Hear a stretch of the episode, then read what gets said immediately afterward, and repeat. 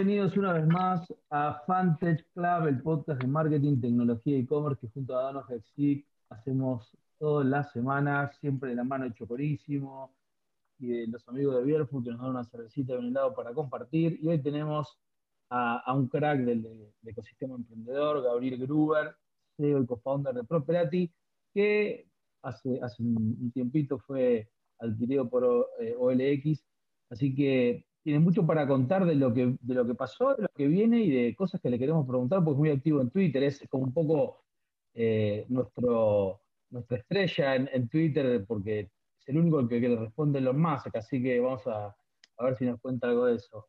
Eh, para arrancar, Dano, ¿qué, ¿qué, le querés preguntar para arrancar? Yo primero quiero aclarar que soy un likeador compulsivo de, los tweets de Gabriel, eh, me, delato y, parte de eso creo que surge más o menos, creo que hace tres o cuatro años que lo estoy siguiendo y, cuadra más o menos con más, más, o menos la época en la cual eh, fueron adquiridos por el X y como emprendedores, porque creo que muchos encima de los oyentes que tenemos son emprendedores, hay una pregunta que siempre me, me pregunto, ¿no? Digamos, ¿hay vida después del exit? Si querés, para ponerlo de una forma simbólica y, cómo se vive ese traspaso, digamos, de, ser el emprendedor a estar abajo de una corporación que no deja de ser una corporación fundada por emprendedores. Bueno, ¿qué tal muchachos? Gracias por la invitación y por las palabras. Eh, nada, muy divertida la iniciativa, así que feliz de compartir con ustedes algunas ideas, espero que, que sirvan y se entretengan. Eh, sí, hay vida, hay vida. Eh, a ver, viste que en inglés dicen same, same, but different. Eh, entonces hay partes parecidas y hay partes diferentes. Eh, te sacas la presión de tener que tener el cuchillo entre los dientes y bueno, hay veces que cuando estás emprendiendo, nada, hay momentos que no hay plata para pagar los sueldos, y hay momentos que, está súper complicado y hay momentos donde, nada, recién cerraste la ronda, todos te felicitan y te sobra dinero y es como una montaña rusa de emociones. Te diría que la corporación es como que le haces una especie de logaritmo natural a las emociones y te queda algo mucho más achatado un poco, digamos, con, menos ondulaciones. Por ahí se podría hablar algo así como aburrido, pero en el fondo creo que te da eh, un poco más de tiempo o una red de contención para hacer otras cosas y aprender otras cosas que como emprendedor realmente es imposible. En concreto, para responder la pregunta, nosotros y todos los startups creo que acumulamos deuda técnica mientras que estamos haciendo la startup, queremos ir más rápido, codear eh, digamos, lo, que haya, lo que haga falta, el equipo de tecnología es chiquito y depende del CTO, así que nada, hay que ir rápido y se hace el código como se puede. Bueno, de repente entras a una corporación, hay no 10.000 empleados, equipos gigantes, 40 eh, países, bueno, y empezás a decir, che, esto se puede hacer de otra manera, entonces che, que eso es de los squads. Eh, bueno, front-end, back-end, no sé si tiene sentido, pensemos en, otra manera de trabajar, eh, qué es esto OKRs, entonces empezás a hacer un montón de cosas que es medio bullshit bingo, pero, pero que creo que son interesantes, que es como levantar la vara de calidad del producto que en realidad lo que termina haciendo es un poco mejor a la experiencia del usuario, pero sobre todo creo que permite hacer lo que, bueno, yo me copié de esto de, Elon Musk, pero está bueno el concepto, que es eh, hacer el producto que hace el producto. Él, lo hace, él hace la analogía con, bueno, hacer el producto para él es hacer el auto, y el producto que hace el producto es hacer la fábrica, que es mucho más complejo, y en una startup, sea cual sea el producto que estás vendiendo, es como tu misión como founder es hacerlo, y una vez que tenés la suerte de ser adquirido, o salís a la bolsa y ya tenés más liquidez y no tenés que estar preocupado por estos temas financieros de corto plazo, creo que podés enfocarte en armar el, producto que hace el producto, hacer los mejores equipos, las mejores maneras de trabajar, y vos ya no sos el que toma todas las decisiones, sino que nada, es, como una reorganización de la startup y la verdad que es, interesante.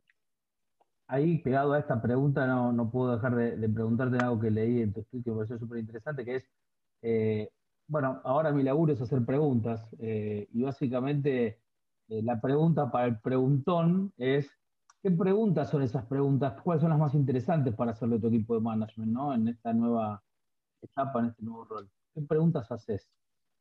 Perfecto. Sí, te cuento un ejemplo de hace un par de meses que me parece que es bastante ilustrativo.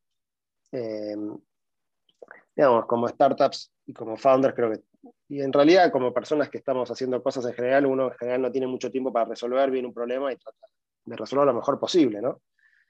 Bueno, uno después se acostumbra a eso y después por ahí sí tenés más tiempo, sí hay más gente y uno sigue pensando que lo tiene que resolver uno. Entonces, hace un par de meses viene una persona del equipo de, marketing y, me plantea un tema y me dice, bueno, ¿y vos qué pensás? era un tema que no era de vida o muerte, ¿no? Era una decisión que había que tomar, pero si salía mal tampoco es que cerraba la empresa, ¿no? O sea, era una decisión, una decisión más del día a día. Entonces, nada, me hacen la pregunta y yo, nada, casi por deporte, estoy por responder con lo que yo creía que había que hacer y por no sé casualidad de la vida, freno y no le respondo nada. Y le digo, escucho atentamente y le digo, no sé, vos qué, sugerís, qué, cómo la ves, algo así. Entonces esta persona medio que se sorprende, bueno, y me empieza a argumentar y me da su respuesta sobre lo que había que hacer relacionado a marketing. Y bueno, y esa respuesta que me da era exactamente al revés de lo que yo pensaba que había que hacer. O sea, no es que era pareciera, exactamente al revés. Sí, yo, mi, mi, cabeza era, bueno, había que hacerlo ya, y esta persona proponía esperar dos o tres semanas. La verdad que me pareció bien fundamentado, y le dije, bueno, dale, hagamos lo que vos decís, y me parece razonable. Así que bueno, finalmente hicimos lo que esta persona propuso, y terminó saliendo mejor de lo que hubiese salido si, lo, si hacíamos lo que yo creía que había que hacer. Y nada, la verdad que creo que esta persona ni sabe que pasó todo esto, así que lo vamos a mantener de esta manera, pero me parece que es divertido en el sentido que era cuestión de preguntar al otro qué es lo que el otro pensaba que había que hacer. Eh, entonces, es un ejemplo donde uno a veces tiene que, cuando le preguntan algo, a veces hay que responder con una pregunta que en realidad lo hace pensar al otro y termina diciendo algo adicional a lo que te había preguntado a vos. O sea, lo más fácil siempre es preguntarle al otro lo que hay que hacer y lo más difícil es realmente uno ponerse a pensar cuál es el mejor camino o la mejor solución. Así que ahí... la, la diferenciación, Gaby, tiene que ver con correr el ego y correr ese rol de bombero que tenemos, ¿no? Los, los founders. O, o porque tenés el ego que, bueno, respondo porque soy el que tiene que responder, o porque estás tan incendiado de tiempo que si, bueno, hagamos esto y veamos después a ver cómo salió. Eh, en ese sentido, ¿cuál de las dos es la más difícil de dejar de lado? ¿El incendio o el ego? Es una mezcla, me parece, es buena la pregunta. Yo creo que es una mezcla. El incendio ya no está más, porque nada, uno ya en principio está en otra etapa, y el ego creo que, en muchos casos sigue, y ahí es donde uno tiene que trabajar donde contra el ego, digamos, en el sentido que, eh, nada, creo que uno pasa a ser más un facilitador, que yo me defino más como facilitador que como otra cosa, o sea, lo que tengo que hacer es que hacer que las cosas pasen. Y, entonces esto de las preguntas es eso, a veces que están las cosas trabadas y, y son un par de preguntas para destrabar el problema, porque después hay equipos, hay personas piolas, entonces, eh, nada, creo que cuando uno puede pasar a la siguiente etapa y ya el founder, no, si bien es importante y lidera la compañía, creo que los equipos son realmente los importantes y nosotros lo que tenemos que hacer es guiar esos equipos y ayudarlos, nada, con toda la parte humana que al final del día es realmente lo más complejo, ¿no? Somos humanos haciendo cosas y en tecnología, eh, me gusta también un, un, ejemplo creo que de Steve Jobs, que él dice, si uno agarra al mejor taxista en New York y al peor taxista, vamos a hacerlo para Buenos Aires si quieren, probablemente uno gane, de un ejemplo, ¿no? No sé cuánto, pero ponele mil pesos por día uno que, no labura mucho y, no sé, cinco mil pesos uno que la rompió y que sabe perfectamente qué tiene que hacer. Ahora, digamos que ahí hay 5X de diferencia entre el mejor y el peor. Ahora, cuando agarras a un ingeniero, a Johnny Ive de Apple o, o alguien de esas características, y comparas el mejor contra el peor, digamos, el delta es, es, enorme. O sea, estamos hablando de 100x, 1000x, un millón de x, no sé cuántas x. Y cuando lo pensás en los equipos es lo mismo. Eh, los equipos que hay en algunas empresas son tremendos. Y al final del día eso es lo que hace la diferencia. Entonces creo que, que eso es un poco lo que hay que pensar y, hacer. Y es un poco lo que a mí estuvo pasando en esta segunda etapa de, de Properati ya dentro de una corporación, ¿no? Que bueno, toca un poco hacer eso. Uno sale de ser la estrella por ahí de que patea y pasa a ser más el director técnico y, hay que tener a los mejores jugadores y ayudarlos a jugar. Al final del día, eh, yo no estoy haciendo los goles y, nada, tengo que ocuparme de que el equipo funcione bien. Digamos. Me gustaría que cuentes un poco a, la audiencia tu experiencia con, con los famosos NFT y, y, la palabra exactly, si querés, así saben de qué hablamos. exactly igual, tengo registrado un dominio de exactly, pero no sé exactamente para qué, pero bueno, está ahí registrado y nada, me parece divertido. Y, y nada, a ver, si querés cuento rápido, un poco de suerte o mucha, mucha suerte. Eh, en realidad, hace tres años, eh, Property se vendió a OLX en el 2018. Y casualidad eso no, justo estaba viendo un artículo, no sé qué, y aparece como un mail que había mandado Elon Musk a los empleados de Tesla, que en ese momento se acuerdan, Tesla estaba muy complicado, el Model 3 no salía, el tipo se fue a dormir con la bolsa a dormir a, Tesla, a la fábrica en Fremont de California, los autos no salían, y un quilombo, la acción muy, muy complicada y, y, encuentro este mail donde el tipo da siete eh, consejos para aumentar la productividad, en realidad le estaba hablando a sus empleados en ese mail, y yo lo leí y le dije, che, la verdad que esto se parece bastante a, esta corporación que ahora me metí yo, digamos, todo el día en reuniones, organigrama, un montón de cosas que son rarísimas. Por otro lado, cuando hay 10.000, 20.000 empleados, bueno, es lo que termina pasando. Y, la verdad que se me quedó muy en la cabeza y en su momento, hace tres años, escribí en LinkedIn un posteo resumiendo los siete consejos, exactamente lo mismo que ahora. Y bueno, nadie lo, lo likeó, no sé, hubo 10 likes creo, algo así, pasó desapercibido.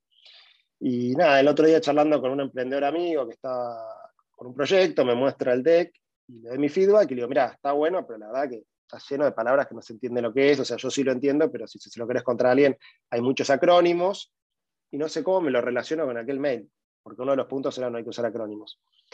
Bueno, nada, ya era el mediodía, vine un rato a casa mientras que yo estaba almorzando y subo al auto y un rato antes, mientras estaba terminando de almorzar, tuiteo estos siete eh, consejos y, de casualidad pongo a Elon más, porque en realidad nada, los estaba escribiendo y después dije, che, le voy a poner a Elon más porque los dijo él y no los dije yo, sino la gente va a pensar que son míos, solamente como para citar al autor, en ningún momento se me ocurrió por la cabeza eh, nada de lo que iba a suceder en los próximos minutos. Entonces me subí al auto con mi hija al mediodía que la llevaba al jardín y, nada, de repente en un semáforo veo que tengo medio explotado el teléfono, eh, no, tengo todas las notificaciones de mi teléfono apagadas, todas, con lo cual mi vida es mucho mejor desde que hice esto, así que se las recomiendo. Pero bueno, eh, hago clic, no me acuerdo, en Twitter, que quería ver algo, y veo que ahí, así, adentro de Twitter sí estaba explotado. No entendía nada y ya me agarré el semáforo en verde, así que no tenía tiempo. Y bueno, el siguiente semáforo, ahí sí miro un poco más, sigo sin entender, y el recién al tercer semáforo entendí lo que había pasado, busqué ir más, vi que me respondió, vi que puso exactly, y bueno, se armó toda una locura a partir de eso. Y yo creo que el tipo puso exactly porque yo en realidad tuiteé exactamente lo que él había dicho en ese mail del 2018 y que él quizá ni siquiera se acuerda que lo mandó porque fue en otro contexto, Tesla, etc. Y ahora él estaba, creo, en un quilombo con SpaceX, en la fábrica nueva para sacar los cohetes. Y para colmo me escribe por Twitter un ingeniero SpaceX, que lo googleo y efectivamente trabaja ahí, diciendo que Elon Musk le había compartido estos tweets a sus empleados durante el día. O sea, como toda una locura. Y la verdad que no lo podía creer lo que había pasado. Eh, uno creo que a veces busca viralidad y, es imposible, digamos, de ex ante o, antes de uno generar viralidad y estas cosas terminan pasando un poco de casualidad y medio que se alinean los planetas y suceden. Y nada, y cuando pasó todo esto, la verdad es que estaba recontento y un poco exagerado, ¿viste? Me llamó gente que no me llama nadie, no sé, 15 veces más gente de la que me felicitó cuando se vendió Properati, mi mamá emocionada, salió en el diario. Yo dije, no hice nada, escribí siete tweets. O sea, realmente le dediqué, no sé, cinco minutos de mi vida hacer esto y generó un impacto enorme. Eh, y la verdad que no lo podía creer. Y dije, bueno, ¿qué hago con esta suerte? ¿Cómo la convierto en algo más interesante que suerte?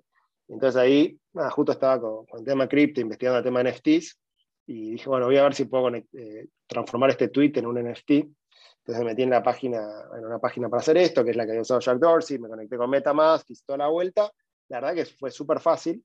El único problema que me encontré con todo esto es que no me acordaba mi password de Twitter, así que aproveché para cambiarlo. y, nada, lo transformé en NFT y después en un grupo que estamos ahí todos los que habíamos ido a Red Innova, dije, che, a ver, eh, bueno, una de las personas me había propuesto esta idea, en realidad la idea no fue mía, y le digo, bueno, ya lo ejecuté la idea, ahora compralo, ¿no? Y, bueno, entonces, nada, terminó comprando esta persona, Joan, de muy buena onda, y, nada, y, después dije, bueno, ¿qué hago con esta plata? Y, bueno, la idea era donarla a, a Mateo Salvato, que está con esta iniciativa de Ort Launchpad, que es para chicos de 18 a 22 años que quieren emprender. Y la idea era, bueno, transformamos eh, un, un, tweet en un NFT y ese NFT lo transformamos en plata y esa plata se transformó en una beca para un chico de cualquier lado de Argentina que pueda hacer el curso de Ort Launchpad, que ya salieron 100 eh, graduados el año pasado y de esos 100 graduados creo que hay 5 o 6 startups que ya están andando, así que bueno, estadísticamente hablando, un granito de arena para que haya más startups en Argentina y transformar la suerte en algo más, en algo interesante. Y, nada, después como segunda vuelta de rosca, eh, mi hija, digamos, al día siguiente estábamos haciendo unos dibujitos y escribimos exactly y le saqué una foto y dije, bueno, vamos a venderlo también para hacer una segunda beca. Y ahí la compró, bueno, Juan Pablo Lafose y, y nada, hicimos una segunda beca para, para Word Launchpad, así que bueno, esa fue la historia. Transformar la suerte en, en algo más interesante que la suerte y que, es como pasarle la suerte a otro, sería algo así. Gran historia y gran laburo de Mateo también, eh, laburando para que los chicos y las próximas generaciones por mover el amperímetro. De toda esta, esta respuesta que diste, me empeñó como seis preguntas, pero voy a tratar de juntarlas encadenadas, porque si no, no, vamos a ir a las doce y media de la noche de, este, de esta grabación. Y te voy a hacer más un, ping-pong, a ver si te animás. Dale. Veo que sos fan de, de Crypto y de Elon. Entonces, la pregunta por un sí o por no y un pequeño justificativo. ¿Dodge sí o no? ¿Y por qué? Sí, como un juego. Okay. Yo tengo un, tengo un artículo en Medium del 2014, creo que es, de hace muchos años, eh, que creo que en su momento, no me acuerdo si me lo, me lo comentó Wenceslao Casares, como que en su momento había generado cierto movimiento, que básicamente trataba Bitcoin en ese momento como un juego, como si fuese una ruleta donde había una cantidad de números, y bueno, la idea era apostarle y había una probabilidad, y entonces el chiste era, bueno, ¿cuánto vale Bitcoin en el futuro? Según la probabilidad que Bitcoin, eh, como si fuese un juego, bueno, una cosa así divertida que escribí, nada que ver con cripto, ni técnico, ni nada, y finalmente eh, hoy pienso lo mismo respecto a, por ejemplo, a Doge, que es como un juego, la verdad es que es una locura, si te lo tomas como un juego es divertido, el otro día eh, nada, me compré una remera de Dogecoin en Mercado Libre muy graciosa que la, encontré por ahí. Y mi hija me pregunta qué es eso, le explico lo que es y, aproveché para contarle un poco de cripto y adelante ella le compré 100, 100 moneditas de Dogecoin y le dije, bueno, son tuyas. Y nada, ahora estamos jugando con las moneditas de Dogecoin. Así que nada, lo tomo como un juego y creo que no es mucho más que eso en, este caso en particular, ¿no? Está muy bien, está muy bien. Ahora, Llegado a, ese análisis de lo que venías diciendo de, Elon, tengo dos preguntas. Eh, vi también que, sos un poco seguidor de, de Jean Parrish en, en Street y de los modelos mentales, ¿no? Es decir, esto de, poder pensar a largo plazo eh, a través de un modelo que no, que, no se, que no esté condicionado por el contexto del ya, de la hora. Y de, todos los que hay, a mí hay dos que me, que me llaman mucho la atención y que trato siempre de aplicarlo. Uno es el de leverage y otro es el de exponencial, ¿no? Es decir, cómo buscar cosas exponenciales. ¿Cómo hacemos? Justo eh, viendo, viendo un poco tu, tu LinkedIn, hay una, una, cosa que me encantó que es este, esta comparación entre el iPhone 1 y el iPhone 12, ¿no? Como en uno hay 10X y en el otro hay 10%, vos.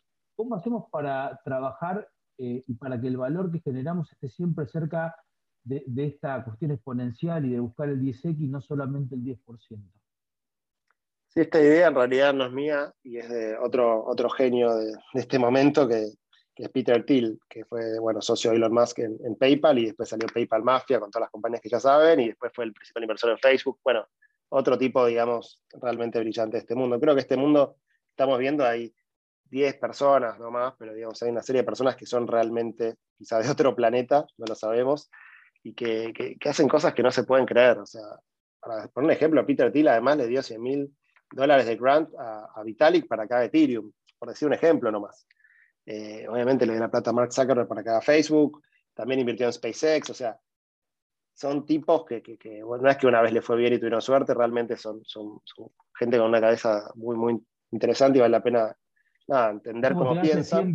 De, de, mil metros y pegarle siempre a la cabeza de una aguja, ¿no? Más o menos para que entienda la gente la probabilidad de que ellos metan todo esto. Y él dio unas charlas en Stanford hace un par de años y uno de los chicos que estaba en la charla se tomó el trabajo de escribir un, libro, unos, bueno, unos, resúmenes que se transforman en un libro. Y, hay un libro que se llama From, From Zero to One, creo que es el título. Sí, From Zero to One. Está muy bueno, súper fácil de leer y es un poco el resumen de sus clases de Stanford. Y está online también si lo quieren ver.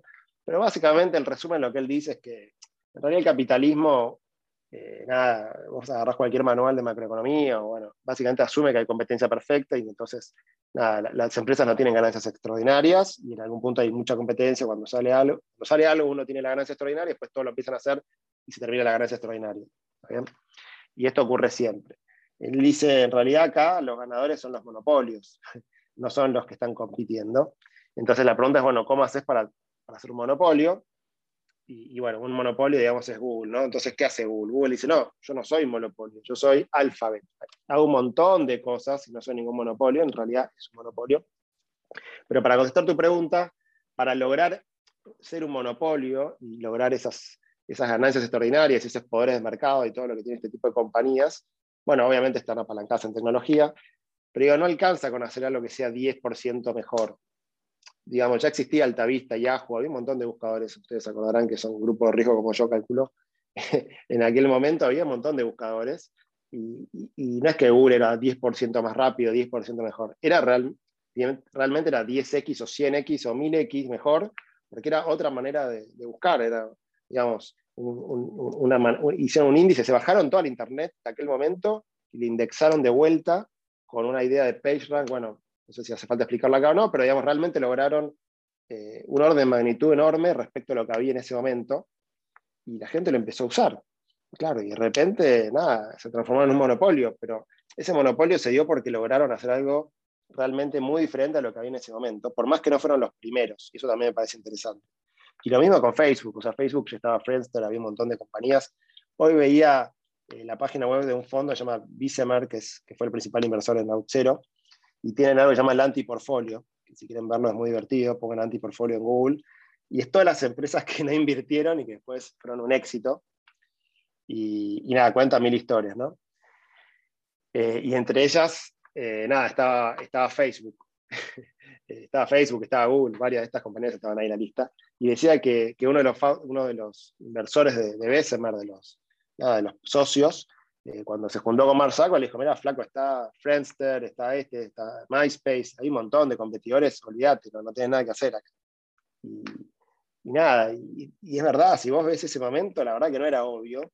Y entonces en el antiportfolio está todo, está lo de Google, tampoco invirtieron en Google, tampoco invirtieron, bueno, invirtieron en un montón que les fue realmente muy bien, pero las que no invirtieron cuentan por qué.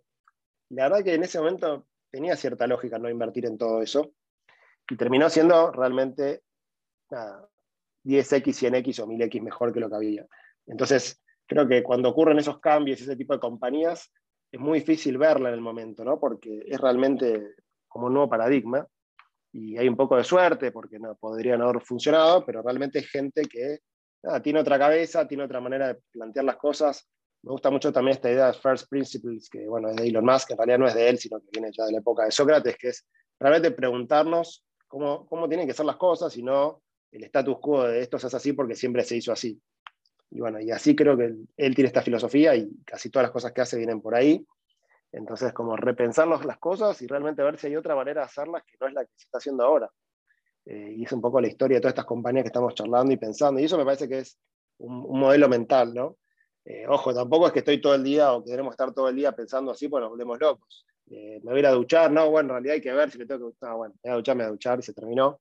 Pero digo, cuando uno piensa un negocio, una empresa o algo que realmente tiene una implicancia, me parece que es muy interesante pensarlo de esta manera y, muchas veces la gente no, lo hace.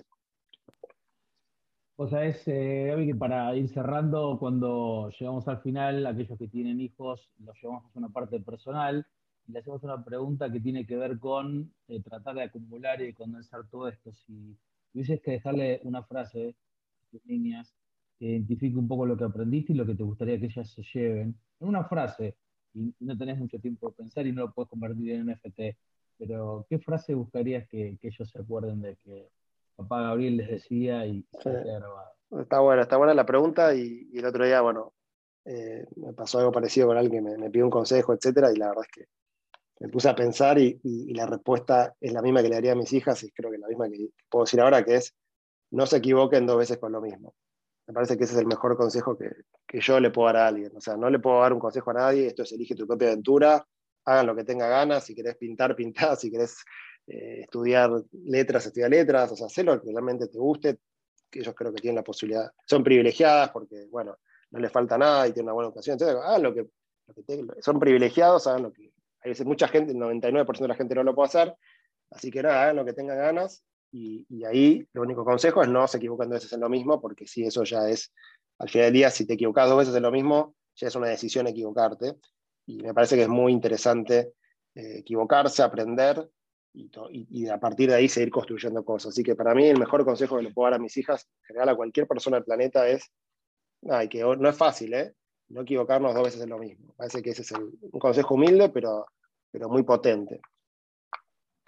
Gran, gran respuesta para, cerrar este, este capítulo. A todos los que nos están escuchando, primero muchas gracias Gaby por, darnos este rato de, la noche y de la, que la familia. Eh, a todos ustedes nos encontramos en el próximo episodio de Fantage Club. Nos encuentran en arroba Fantage Club y en hola arroba Nos vemos la semana que viene.